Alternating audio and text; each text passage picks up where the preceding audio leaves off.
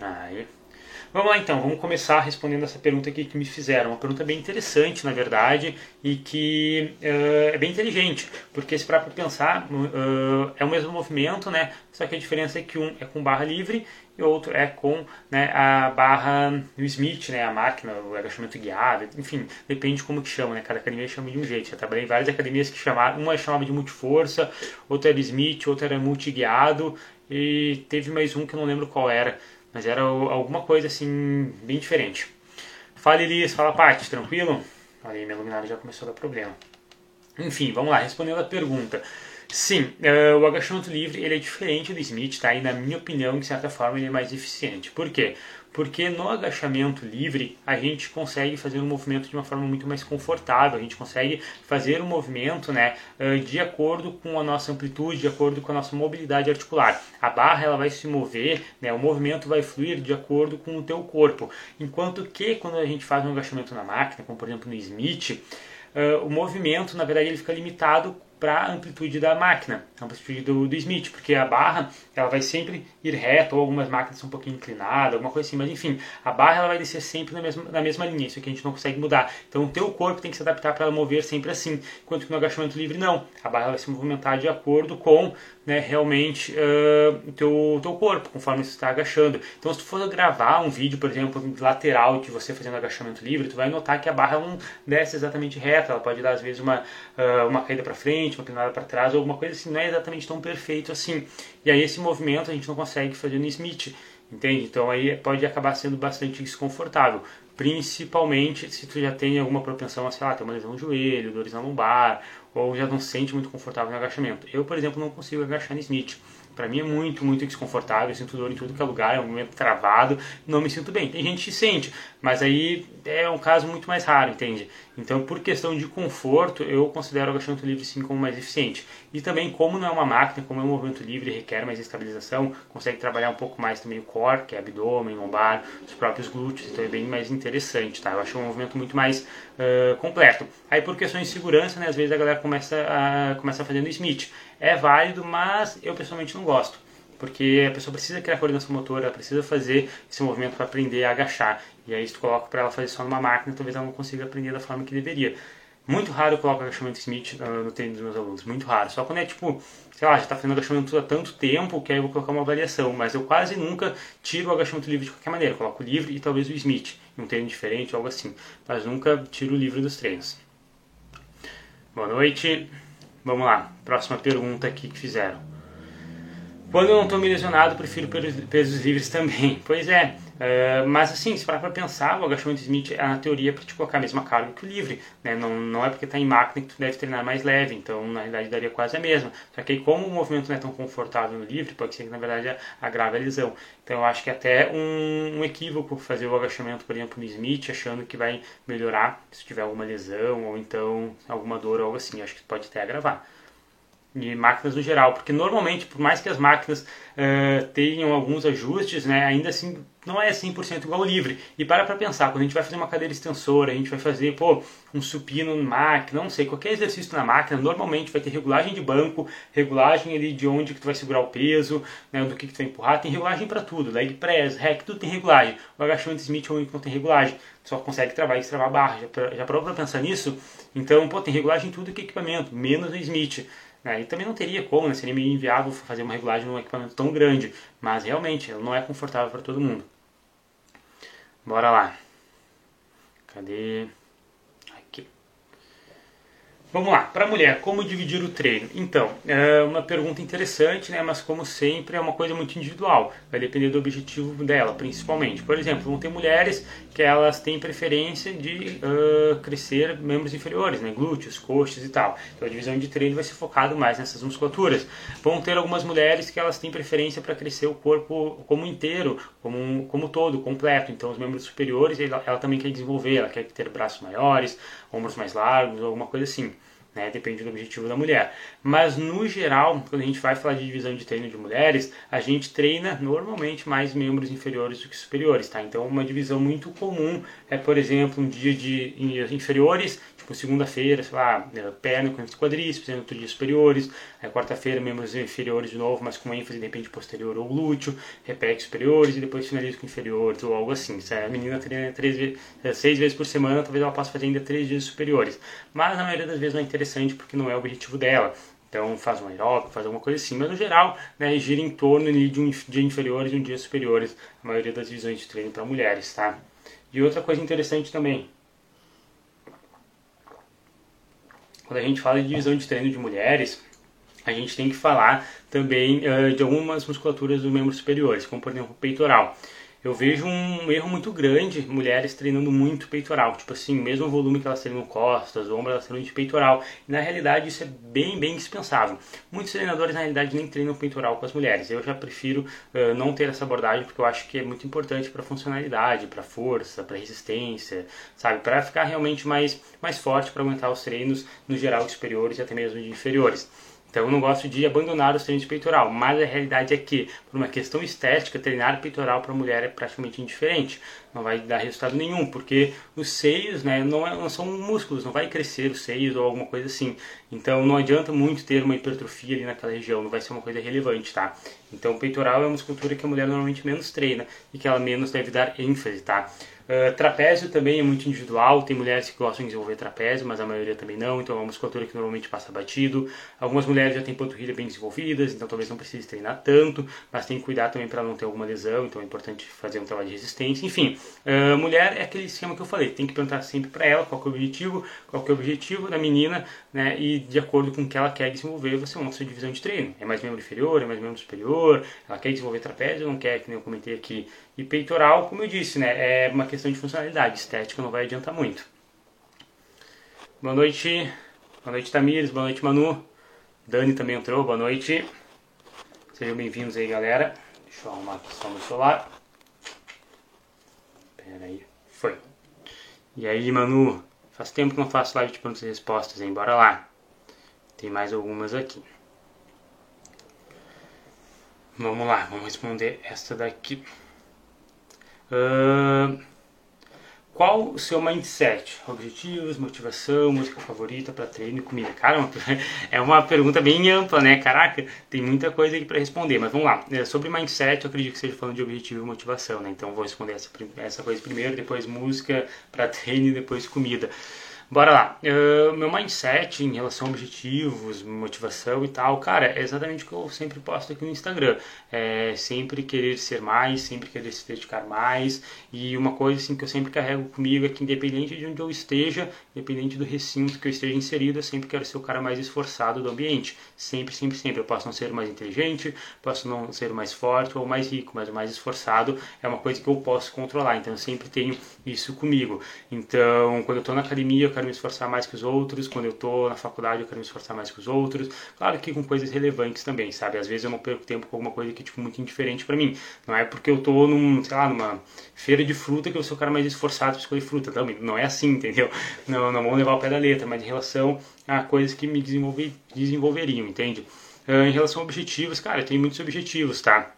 Completei muitos deles esse ano, que foi, por exemplo, lançar o meu e-book, né? Uh, o ano passado eu completei um outro objetivo que foi muito importante também, mas que eu consolidei de fato foi esse ano, que é viver 100% online. Tipo, a minha renda é 100% construir online, venda de e-books, uh, essas coisas assim, sabe? Eu não trabalho mais com uh, acompanhamento presencial, não trabalho em academias, então para mim isso também foi um objetivo muito bacana.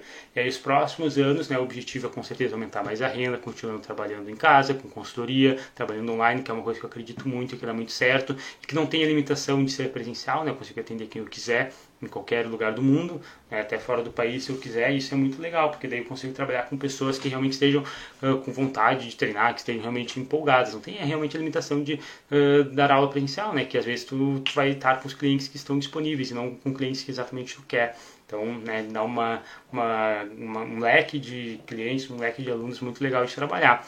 Uh, objetivo também em relação, por exemplo, ao físico, ao shape. Eu consegui fazer minha primeira competição no ano passado, isso foi um objetivo muito foda, que eu queria repetir esse ano aqui não consegui por conta da pandemia, mas ano que vem com certeza eu quero ir de novo. Então, enfim, é realmente tudo que eu relato aqui no meu Instagram, tudo que eu posto aqui uh, sou eu mesmo. Então, toda, tudo que eu falo nos stories, tudo que eu falo uh, em post do feed sobre mindset, mentalidade, é exatamente como eu penso, exatamente como eu aplico na minha vida. Tipo, é realmente skin the game, né? Existe um, um termo que é esse skin the game que é tipo realmente fazer as coisas na pele, sabe? Fazer o que tu aplica. Tudo que eu falo, por exemplo, sobre treinamento, de não treinar fofo, treinar com carga alta, o que eu postei hoje, por exemplo, nos stories sobre tempo, sobre tensão e tal, eu realmente aplico na minha rotina com os meus alunos. Quando eu falo sobre dieta, não fazer dieta restritiva, comer o que gosto e tal, eu faço isso na minha rotina. Então, quando eu falo sobre mindset, é exatamente o que eu falo aqui no Instagram também. Essa parte da motivação é uma coisa interessante também, porque eu, eu acredito que existem dois tipos de motivação. Tá? Existe aquela motivação uh, empolgante, digamos, uh, uh, que realmente ela vem de uma forma que te anima muito rápido, te dá uma injeção de ânimo e depois ela vai embora muito rápido, assim como ela chegou. Então é uma pura empolgação. Essa motivação eu sinceramente não me importa no meu dia a dia. Tem dias que eu acordo mais motivado, dias que eu acordo menos motivado, seja para treinar, para trabalhar, qualquer coisa. Mas é uma coisa que não faz diferença na minha vida, porque como eu disse, ela vai e volta, então eu não posso contar com isso. Mas aquela motivação que eu tenho para acordar e fazer exatamente o que eu comentei, ser o cara mais esforçado no ambiente, de querer atingir meus objetivos, minhas metas e tal, é uma coisa que eu sempre levo comigo. Então é muito interessante a gente para pensar assim, né? De quando a gente fala sobre motivação, a gente tem que sim querer ser uma pessoa motivada, a gente deve ter uma motivação lá no fundo, uma vontade, sabe, de, de chegar em algum lugar é importante, mas a gente não pode esperar aquela motivação que vem em volta, aquela motivação de empolgação todos os dias, tá? E as pessoas às vezes confundem, elas acham que é a mesma coisa, não é. Se, se pensar que é, aí vai estar, tá, nossa, vai estar tá ao fracasso, porque não tem como eu depender da motivação que, que te empolga, que te dá ânimo. Fala Fran, beleza? Boa noite. Vamos lá então. Uh, continuando a pergunta, música favorita para treino. Cara, boa pergunta. Não sei se é um estilo musical ou uh, uma música específica. Mas existe uma música em específica que eu curto muito escutar para treinar, sempre escutei desde, eu acho que, primeiro mês de treino, sei lá, que é aquela To I Collapse do Eminem. Até hoje eu escuto ela quase sempre que eu vou fazer um recorde pessoal, um treino, não uma repetição máxima de algum exercício, enfim, colocar uma carga que eu nunca coloquei antes, ou realmente bater um recorde, normalmente utilizo esse tipo de música, tá? Uh, e sobre comida, cara, eu não vou responder sobre comida, que eu falo disso todo dia no Stories quando eu abro perguntas sobre minha preferência. A galera já sabe o que, que é. Quem sabe, coloca aí no direct. Quem não sabe, é uma lição para me acompanhar mais os stories. Não aguento mais falar de comida. Bora lá. Outra pergunta. Pessoal, como é que tá aí o som, o áudio? O som, o áudio, o áudio, o vídeo. Tudo certo? Fala Saulo, fala Dani. Bem-vindos. Vamos lá. O que foi mais difícil para você? Uh, galera, o chat tá uh, tapando meu rosto ou não. Deixa eu tentar trocar de lugar. Eu acho essa, essa câmera, porque pra mim ele tá tapando, imaginei pra vocês. Olha aí.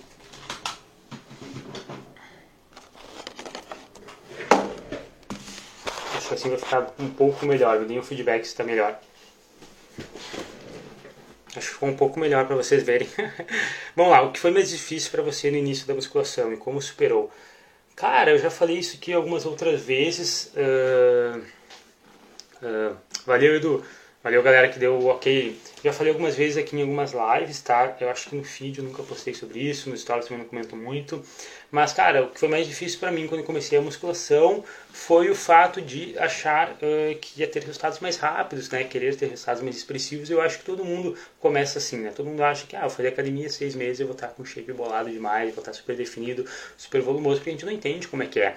A gente, antes de começar a treinar, a gente olha, por exemplo, aqueles caras marombeiros que fazem dieta, que treinam pesado, então a gente acha que é tudo frescura. Os caras fazem aquilo por ego ou algo assim. Na verdade, a gente não entende, né? Quando a gente não está inserido ali no meio. E aí a minha maior dificuldade no começo foi realmente isso, achar que eu ia chegar e tipo, caraca, eu ia ficar igual aqueles caras lá em pouco tempo, ah, aqueles caras é frescura.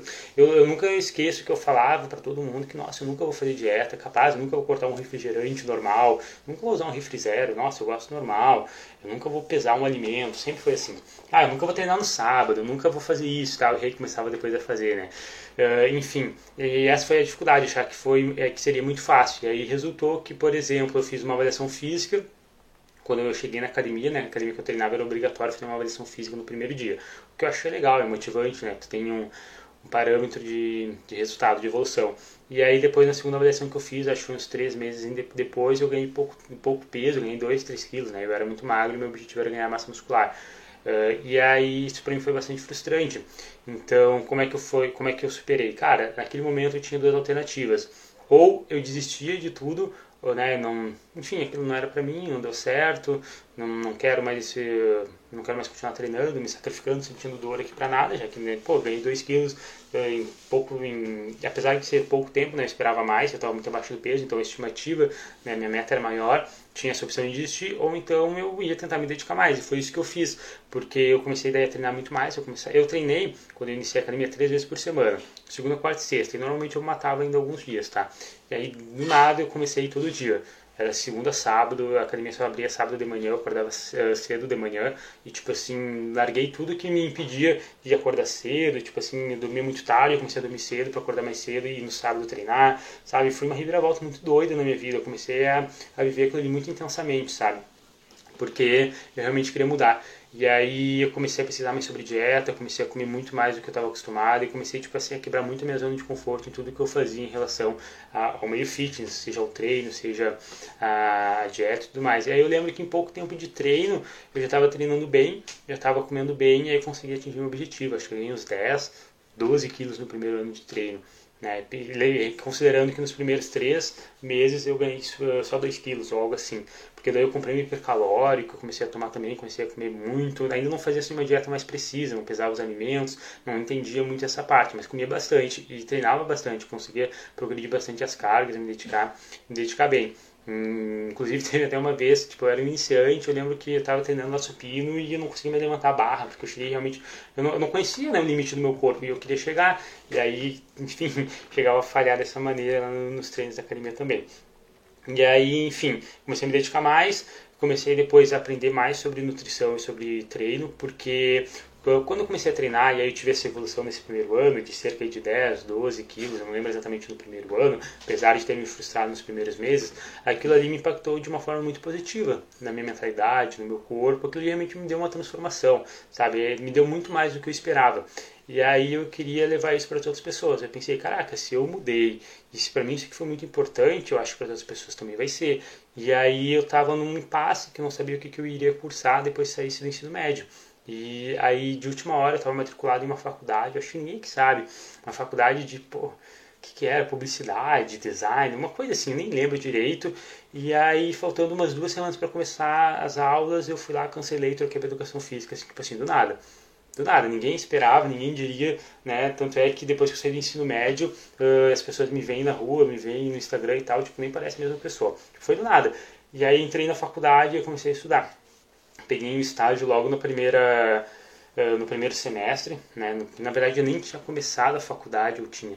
Não, foi segunda semana depois de começar a faculdade já me pegaram no estágio. Aí foi ali que comecei a aprender na prática, comecei a tomar muito tapa na cara, porque os alunos me perguntavam coisas que eu não sabia, eu passava vergonha para prescrever treino, não tinha ajuda de ninguém, não tinha nenhum professor para me, me ajudar, me auxiliar e falar, não, olha, faz assim e tal. Era bem largadão na academia que eu tava, e isso foi na verdade uma coisa muito boa.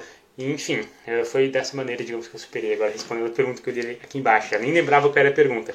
Mas foi isso, tá? Eu comecei a me dedicar mais. Minha primeira frustração, minha maior dificuldade foi querer resultado rápido demais e não ter conseguido.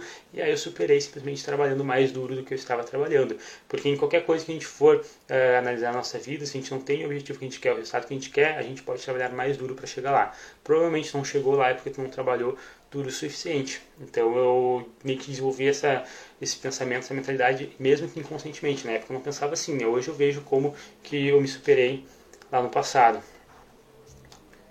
Tá melhor, show. Então vou manter a câmera assim. Bora lá. Tem mais algumas perguntas aqui. Galera, quem tiver alguma dúvida, manda aqui embaixo.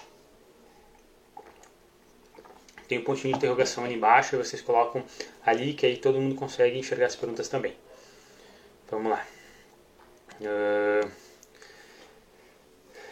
Perco muita motivação de treinar em dias que fico mais para baixo e tal. É normal? Com certeza. Com certeza é super normal, tá? Uh, naquele dia que a gente está mais triste, que a gente está mais para baixo, que seja por lá, alguns fatores emocionais ou às vezes do nada, sabe? Sei lá, tu acorda e não tá no dia bem, é super normal que não sinta motivação, né, para ir treinar. Super, super compreensível sim.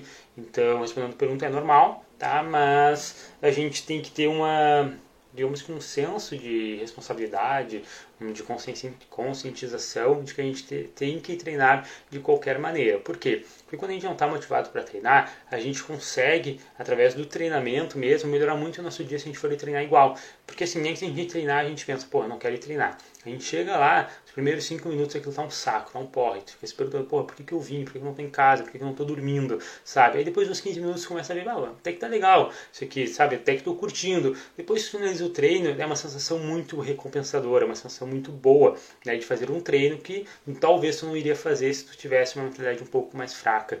E aí, nesses dias que tu treina, mesmo não tendo vontade de treinar, são os dias que realmente importam né, para te construir o hábito, para te construir um físico desejável, para te construir a mentalidade que você deseja. E eu acho que o pessoal, que vocês que estão aqui assistindo a live, comenta aqui embaixo se não é uh, verdadeiro. Mas treinar todos os dias motivado é uma sanção legal, mas indiferente. Mas aqueles dias que a gente não está motivado, quando a gente completa esses dias, a sensação é muito melhor. Sabe? São esses dias realmente que valem a pena. São esses dias que fazem você realmente uh, ser diferente das outras pessoas. Então, perdeu a motivação para treinar, vai treinar igual, no começo vai ser um saco, a partir do meio tu vai ver que tá legal, tá ok, tá dando para lidar e depois vai ser a melhor sensação da sua vida. E aí tu consegue transformar um dia ruim em um dia extremamente bom. Né? Porque é isso, é, sempre que a gente consegue sair de uma, uma situação que a gente está meio para baixo e tal, tipo, a gente tem um, uma sensação muito, muito prazerosa mesmo. E aí vale muito a pena fazer aquilo mesmo quando a gente está sem vontade. Então, às vezes eu, eu pego bastante alunos, né? Que estão começando os treinos eles passam justamente por isso. E como eles ainda não sabem como eles vão se sentir depois de um treino completo que eles normalmente não iriam fazer, eles não, não, não pensam desse jeito que eu estou falando aqui para vocês. E aí eu falo para eles, não, olha só, tá desmotivado, mas faz o seguinte, vai lá treinar igual, não vai mesmo sem vontade, que depois vai sentir muito bem. E aí eles me dão um feedback depois, nossa, realmente, sabe, nossa, me senti muito bem, Léo, valeu pela dica e tal, porque só quem passa por isso sabe. E aí vocês que estão aqui, pelo que eu vi, vocês já treinam bastante tempo, vocês já são um pouco mais avançados na musculação, então vocês sabem do que eu estou falando. Treinar quando a gente está sem vontade é um saco, mas depois é a melhor coisa do mundo. Estou voltando aos treinos hoje depois de quase três meses. Boa, Tamires, boa. Muito bom, muito bom. Deve estar tá se sentindo também nessa sensação que eu estou falando aqui, que é muito foda, né? Tem que sentir muito, muito bem. Porque é realmente muito gratificante.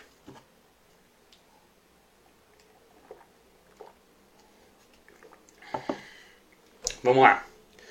Próxima pergunta. Quando você come fora, como por exemplo um bolo ou um milkshake, como você calcula as calorias? Pergunta muito interessante também, muito inteligente. Vamos lá. Uh, o que, que acontece? Dependendo do lugar onde tu vai comer, tá? mesmo que seja fora, tipo um restaurante, um fast food, alguma coisa assim, dependendo do lugar, vai ter tabelas nutricionais ali. Eu acredito que todo restaurante seja uh, tenha né, a obrigação de ter uma tabela nutricional, mas eu não sei se realmente isso procede ou não. Eu acredito que sim, tá? Mas não sei como é que funciona exatamente na prática. Então, assim, uh, tu tem praticamente duas opções ou tu pede a tabela nutricionais para eles, que é o que eu já fiz várias vezes, por exemplo, quando eu vou no Subway. O Subway normalmente tem na parede escrito a tabela nutricional, o que cada tipo de corte, cada carne, cada pão tem de macros, calorias e tal. Então meu, eu pedia né, para ele, sentava lá na hora de escolher, acho que a Nanda lembra, a gente fazia muito isso, uh, sentava lá no restaurante e ficava contando os macros e, e pedia depois, né, via o que encaixava nos macros. Até teve uma vez que eu fui lá e aí e procurei, pô, não tava achando na parede, aí achei lá atrás do balcão e pedi pro atendente, ah, pode me, me entregar ali a tabela nutricional, que era dar uma olhada. Ele ficou todo sem jeito porque não sabia se ele podia me entregar ou não. Eu falei, não, cara, já vim aqui várias vezes, eu sempre peço, tá? É que normalmente ficava nessa parede aqui e eu não precisava pedir, né? Porque era visível para os clientes. E aí o cara até perguntou lá para um, um, superior que estava no restaurante para ver se podia realmente entregar e tal. Eles entregaram, para ver como é uma coisa muito anomalia, né? O cara fosse preocupar com o tamanho nutricional do restaurante. Mas enfim, tem essa possibilidade, às vezes só de registrar no aplicativo, por exemplo, se for um McDonald's, um Burger King, normalmente já tem registrado, tá? Porque esses alimentos que vêm em embalagem, como tipo um McDonald's, que vem na embalagem assim, tal, atrás tem a tabela nutricional. Então, às vezes pode colocar o código de barras ou só pesquisar o nome lá, tipo, ah, quarteirão. E aí tu vai ver que já tem, já tem lá tabela nutricional. E normalmente eles seguem mesmo o padrão, né? Tipo, a mesma mesmo tamanho da carne, mesmo tamanho de pão tal. Eles seguem a montagem também um padrão muito parecido. Então dificilmente vai, vai vir um hambúrguer muito maior que o outro, algo assim. Então realmente é bem fidedigno aqueles macros do aplicativo. E a outra opção, então, caso você não tenha acesso à tabela nutricional, caso o aplicativo não tenha também a tabela nutricional daquele alimento que está fazendo, tu pode fazer uma estimativa. Como assim, Léo? Tu pega um alimento que tu sabe que tem no aplicativo e tu faz uma comparação. Por exemplo, tu sabe que, sei lá, tu foi comer, não sei, Bob's. O Bob's provavelmente deve ter tabela nutricional nos aplicativos, vamos supor que não tenha. Aí tu pediu lá um hambúrguer do Bob's, eu acho que nunca comi do Bob's, tá? Mas sei lá, pediu um hambúrguer do Bob's que é muito parecido com o Big Mac. Vai lá e registra como se fosse o Big Mac, sabe? Provavelmente deve ter a mesma quantidade de calorias ou uma coisa muito próxima, sabe? É pão, carne, queijo, né, alface, tomate, sei lá, molho e tal, então tu pode fazer uma estimativa dessa maneira. Ou então, sei lá, comeu uma pizza, tu pediu uma pizza lá e chegou a pizza na tua casa e é tipo uma pizza de delivery, uma pizza da cidade lá, obviamente não vai ter tabela nutricional, mas tu pesquisa no aplicativo lá, uh, pizza de calabresa, tu pode pesar a tua fatia de pizza, porque muitos alimentos vão ter ali também a opção com pesar, uh, com, com peso, né, com a quantidade, e tu faz uma estimativa dessa maneira. Óbvio que um lugar que faz uma pizza de calabresa, sei lá, aqui na minha cidade, provavelmente usa quantidade de queijo, quantidade de calabresa, quantidade de massa diferente de, de outra pizzaria, entendeu? Então não vai ser preciso, mas como eu disse, faz uma estimativa, tá? Então pode trabalhar desse jeito. Milkshake também do Mac, agora eu lembrei agora porque eu li a pergunta que tem milkshake, uh, tem registrado também no aplicativo, sempre que eu peço milkshake lá eu consigo colocar no aplicativo, vocês vão até se espantar a quantidade de gordura que tem no milkshake, enfim, é bem de boa comer fora na realidade, tá? Não é um bicho de sete cabeças. E se for, por exemplo, em um buffet, tu tem a opção de pesar o alimento, claro, ou tu tens a opção de estimar, tipo, pô, todo dia tu, tu pesa o teu arroz, todo dia tu pesa o teu almoço. Quando tu vai num restaurante que tu já está acostumado, né, visivelmente, né, visualmente falando, tu já sabe mais ou menos qual a quantidade de arroz, de carne, de ovos. Ovos, obviamente, é contar as unidades, né, mas enfim, tu já sabe mais ou menos a quantidade de alimento quando tu coloca no prato. Tipo, ah, tantas colheres, é, já sei que é mais ou menos 100 gramas, essa quantidade aqui no prato, algo assim. Uh, agora fala a quantidade de gordura. Eu não lembro exato, mas acho que o milkshake tem umas 30 ou 40 gramas de gordura. Uma coisa interessante também que agora tu falou que eu ia comentar. Aí tu falou gordura, eu lembrei. Galera, buffet, quando vocês forem no buffet, sempre que vocês estimarem as calorias, vocês registrem lá Tipo, ah, eu acho que é tantos gramas de arroz, tantos gramas de frango e tal. E adicione cerca de 10 gorduras a mais. Por quê? Porque eles colocam bastante azeite na, nas comidas de restaurantes, buffets geral, para ficar um, um, paladar mais agradável, para a comida ficar mais gostosa, tá? Por mais que às vezes não pareça. Então, coloca lá os alimentos como tu colocaria normal e adicione ainda mais gordura em cima, tá? Eu faço isso, dá muito certo, dá uma boa estimativa. Uma coisa também que eu gostava de fazer, às vezes eu ia em um restaurante, quando eu estava trabalhando em academia e aí eu tinha que almoçar muito rápido, eu almoçava no restaurante ali perto da academia eu fiz tipo, uma parceria com os caras, que eu ia pedir buffet, só que eu ia pesar a comida. Tipo, eu pesava a comida e pagava buffet, sabe? Enfim, era só, pra, só pesava, não pra, tipo, ah, pagar menos, algo assim, não, eu pesava porque eu fazia dieta. Eu ia lá, pesava, ah, deu tanto de arroz, voltava, tanto de carne e tal. Fazia, tipo, essa loucurada. Mas, enfim, pra mim deu certo, era o meu objetivo na época quantidade de gordura. Eu vou pesquisar aqui só para não deixar vocês na mão. E também depende do sabor, né? Eles têm milkshake uh, de morango, milkshake de ovo maltine e tal. O que eu mais tomava era de ovo maltine. Deixa eu ver aqui. E tipo, tudo isso já tem nos aplicativos normalmente bem uh, definidos, sabe? Ó, quantidade de gordura no milkshake, crocante de ovo maltine. Esse é do Mac? Não, esse é do Bob's. Esqueci de colocar McDonald's. Pera aí. Tipo, pra vocês verem como é fácil, só pesquisando no Google, tá? Tem... Não, é 13 gramas de gordura, então acho que foi outro que eu pedi que tinha mais gordura. Mas enfim. Ah, mas tem 82 gramas de carbo, 11 gramas de proteína. Não sei se essa aqui está exatamente certo, mas acredito que sim. Daí que tem vários. Tem aquele copanhague, morango, tem muita coisa aqui nos aplicativos e no Google, é só pesquisar. Balança de aluguel, exatamente, eu fazia isso eu comia sempre as mesmas quantidades. Só que aí se fosse pagar em, em, em, peso, né? Eh, se eu pesasse, a comida ia pagar mais caro, porque na época eu estava comendo bastante, então eu falava que era buffet, comia à vontade, né? Só que eu pesava os alimentos daí antes de ingeri-los, estava no aplicativo e tal, meio que já deixava um padrão, na verdade, né? Tipo, eu sempre comia a mesma coisa, para não dar tanto problema, ficar ali pensando, calculando macros na hora. E a variedade de alimentos era mais mesmo na salada, frutas e tal, não era coisa muito calórica, mas era sempre arroz e frango, arroz e frango quase sempre. Se quiser se assustar com os macros de algum alimento, dá uma olhada nos macros do Mega Steak Atômico 4.0 do Burger King. Vamos ver. Pera aí. Macros do Mega Steak. Nem sabia desse hambúrguer? Oh, caramba. Pera aí.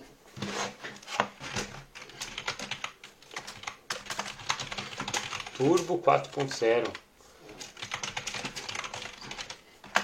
Vamos ver, vamos ver aqui. Ó, abri o site aqui do Burger King. Tem tudo no site, galera.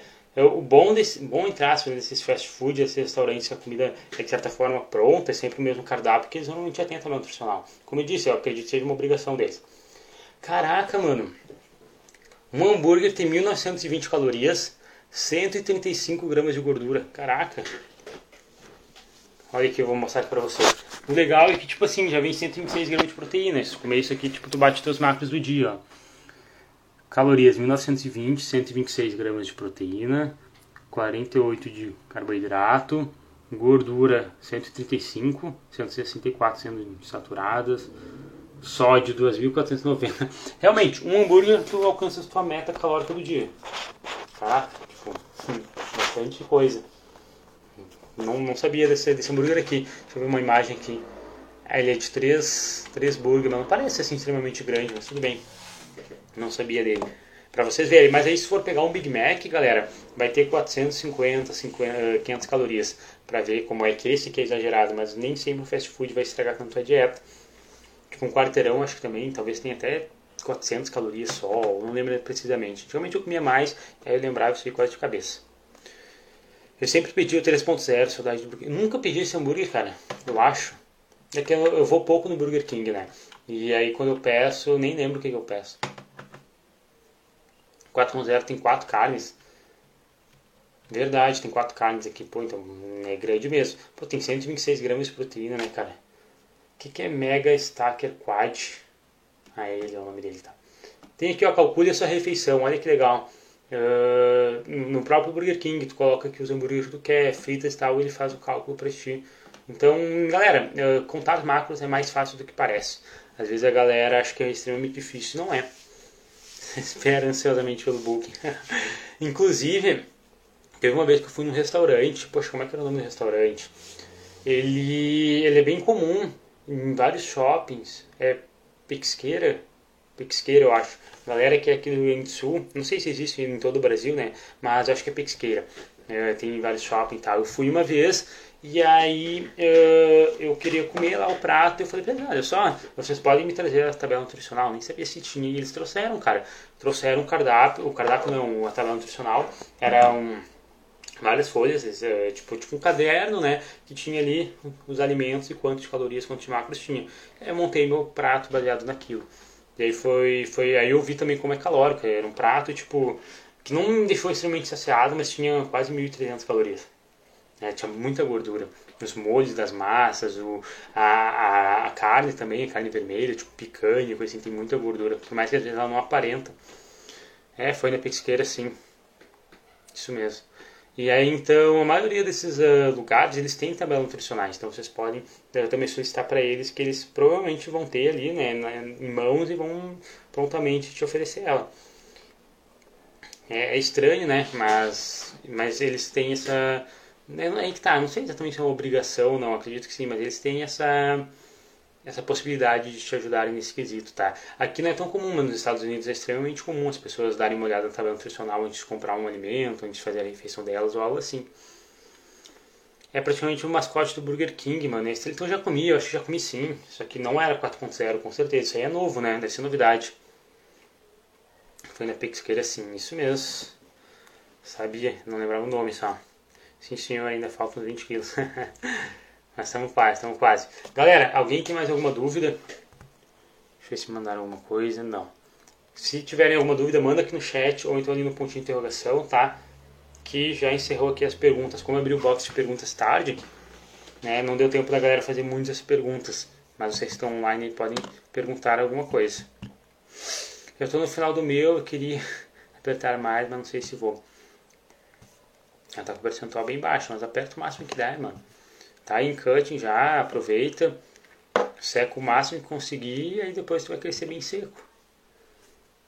Bem seco mesmo. Já tô, tipo, muito tempo em booking. Porque o último cutting, tipo, de verdade que eu fiz foi pra minha competição que foi em novembro do ano passado. Então praticamente tô aí um ano já de cutting, mais tempo, se fosse contar. Fiquei algumas semanas ali em cutting para fazer minha preparação desse ano, mas nem contou, tava comendo ainda 3.200 calorias quase. Não, 2.900, 2.800, não sei. Nem tava em déficit ainda.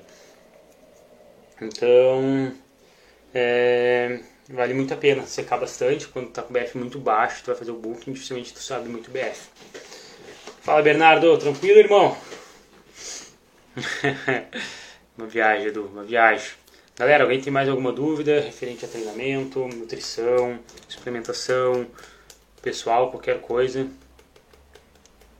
Bora, mandem aí embaixo. Uhum.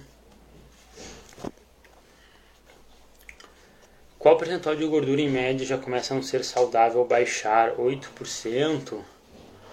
Cara, eita, uh, não lembro. Espera aí que eu vou abrir a tabela aqui. Tem a tabela aqui no computador. Mulheres eu sei que é abaixo de 17%. Homens eu não lembro se é 8% ou 6%. Deixa eu ver aqui na tabela. Homens. Depois eu vou abrir de mulheres. É que depende também da idade, né? 18 a 25 anos, na verdade, até 4% está ainda dentro do excelente. Tá? Então, o excelente, obviamente, não é o saudável, né? Eu acho que para pensar, mas acredito que é 8, 6%, mas aí tu vê como difere a idade. Uma pessoa de 26 anos a 35 anos, o excelente máximo dela é 8%. Então, essa pessoa, se ela baixasse de 8%, realmente não seria saudável. Uma pessoa mais jovem, ela conseguiria se manter saudável. 36 a 45 anos, o mais excelente possível é 10%. Uma pessoa de 46 anos a 55 anos é 12%. Então vê como a idade influencia muito nisso, né? Uh, vamos ver a mulher aqui. Como difere. Mulheres. Vou abrir depois aqui de criança também, que é interessante. As mulheres dos 18 a 25 anos Uh, na verdade 13% é o excelente para ela. Só que assim, 13% tem certeza que a menina já não vai estar menstruando, já vai ter desregulado o percentual de gordura dela, o ciclo menstrual dela. Então acredito que não seja realmente interessante, mantém nos 17%. Aí, sei lá, por exemplo, uma mulher de 46 anos, ó, o excelente máximo dela seria 17%. Eu tenho uma aluna que tem 18 e ela tem 50 anos e ela tem o ciclo menstrual dela desregulado para te ver. E aqui seria, estaria como excelente. Então, assim, essa tabela não sei até que ponto, eh, o que, que é o excelente, né? Não, não, não tem aqui o estudo que fizeram, pelo menos eu não li, né? Depois posso dar uma olhada. Se o excelente é realmente questão estética, definição muscular ou saúde. Deixa eu ver aqui das crianças. Acho que eu chego em 9% com certeza, cara, com certeza. Chega até 6, 7% se tu quiser. Olha que interessante. Uh, meninos rapazes abaixo de 18 anos. Percentual de gordura 8% é muito baixo, 10% é baixo, o ideal seria 13 a 20%. Interessante, né? Em meninas, deixa eu ver quanto seria o ideal. Meninas, o ideal seria 18 a 25%, né, abaixo dos 18 anos. O legal da, dessas avaliações físicas para crianças é que eles respeitam muito né, uh, esse lance de toque e tal. Então, por exemplo, a gente não faz uma avaliação de uma criança tirando a dobra do, uh, do peitoral dela, uh, se eu não me lembro nem do abdômen, porque é, é muito íntimo, né? Tu vê o abdômen da criança, alguma coisa assim, as costas também, a pessoa teria que usar um biquíni, um top, algo assim. Criança a gente pega normalmente só o tríceps e panturrilha, se não me engano. São regiões bem de boa. Então, se não me engano, é assim que faz o cálculo. Deixa eu ver se tem aqui. Não, não tem, eu acho, mas é, é alguma coisa assim. É duas ou três dobras. Eu sei que três panturrilha entra. Eu não lembro se entra a parte lateral aqui do abdômen, que também é uma coisa mais tranquila. Pera aí. Chega assim, bora fibrar o peitoral. O Edu já tá com um BF bem baixo, cara. O Edu tá com o quê? 10 ou 11%, não é? Vamos lá, Bernardo. Como dar ênfase nos pontos fracos do meu físico no treino e na dieta? Então, no treinamento, cara, uh, para te dar um ênfase maior numa musculatura, tu tem que trabalhar com um volume de, de treino maior para aquela musculatura, né? Por uma, uma questão óbvia que, que se tu trabalhar com o mesmo volume para todas as musculaturas, tu vai continuar desenvolvendo todas as musculaturas de maneira igual. Então, por exemplo, se meu bíceps é o ponto fraco, eu tenho tríceps forte, se eu trabalhar o mesmo número de séries, o mesmo número de volume para os dois, na verdade eu vou estar crescendo o tríceps e crescendo o bíceps ao mesmo tempo, pelo menos na teoria, né? E aí, na verdade, esse ponto fraco nunca vai ser corrigido, porque ele está maior, mas o tríceps também está maior entendeu? E a desproporção fica nítida entre os dois. Exemplo, tá? Então, tu pode manter o volume ou até mesmo baixar um pouco o volume de treino das musculaturas uh, que estão muito desenvolvidas, para que dessa maneira tu aumente o volume das musculaturas fracas para se equivalerem, entendeu? Porque realmente tu tem que entender que tu não vai conseguir crescer tudo enquanto corrigir o ponto fraco. Tu precisa dar um ênfase no que precisa ser melhorado e o resto meio que tu precisa manter para se equalizar, para o shape ficar harmônico, tá? Então, esse é o primeiro ponto, aumentar o volume de treino. Eh, tu pode aumentar cerca de 20 a 15% do volume. Então, se tu faz 20 séries de bíceps, tu pode tentar aí fazer ao em torno de 20, 23, 24 séries, um acréscimo bem pequeno, mas tu começa dessa maneira e vai mantendo, né? Uh, outra coisa que tu pode fazer em relação ao treino, né, que é uma maneira muito efetiva justamente de aumentar também o volume de treino e aumentar a frequência semanal. Então, se o teu bíceps é ponto fraco, tu pode fazer ele duas, três vezes por semana, ou até mesmo seis vezes na semana, fazer bíceps todo dia, sabe, é 24 séries de bíceps, então tu faz tipo assim, segunda, quinta, não, tipo assim, segunda e terça, quinta e sexta, cinco séries, na quarta, tipo um dia de descanso, faz quatro séries só. Válido, por que não?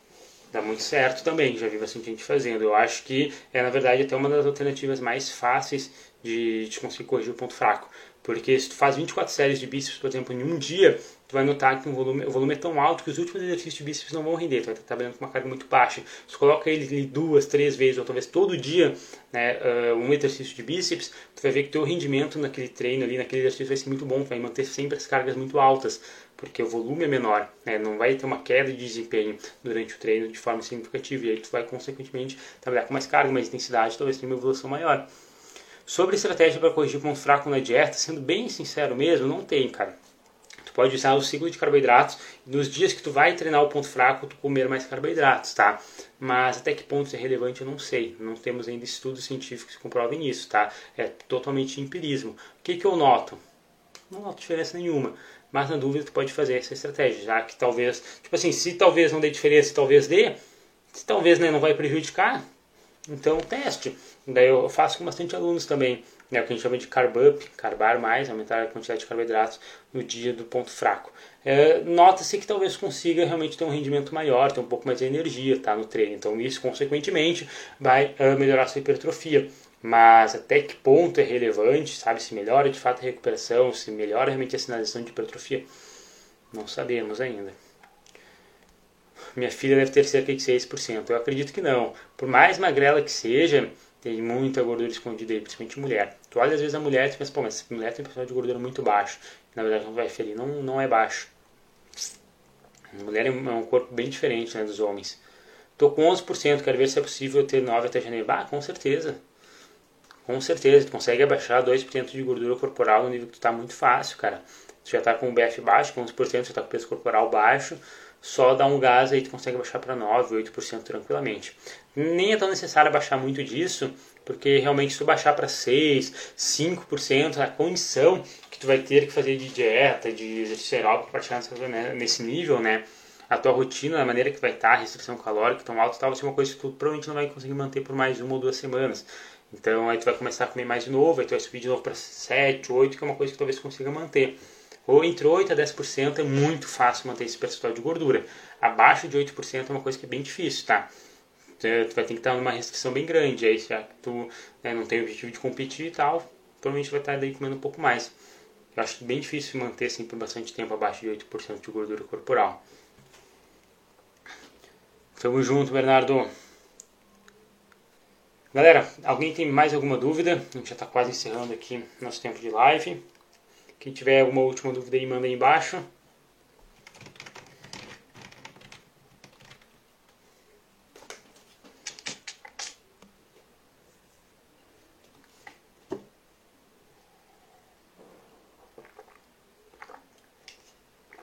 É interessante porque esse lance da gordura corporal, não sei porque eu lembrei aqui agora, mas homens normalmente acumulam bastante gordura na região do abdômen, região das costas também, e mulheres, além do abdômen, né, o que elas mais acumulam é na região das coxas.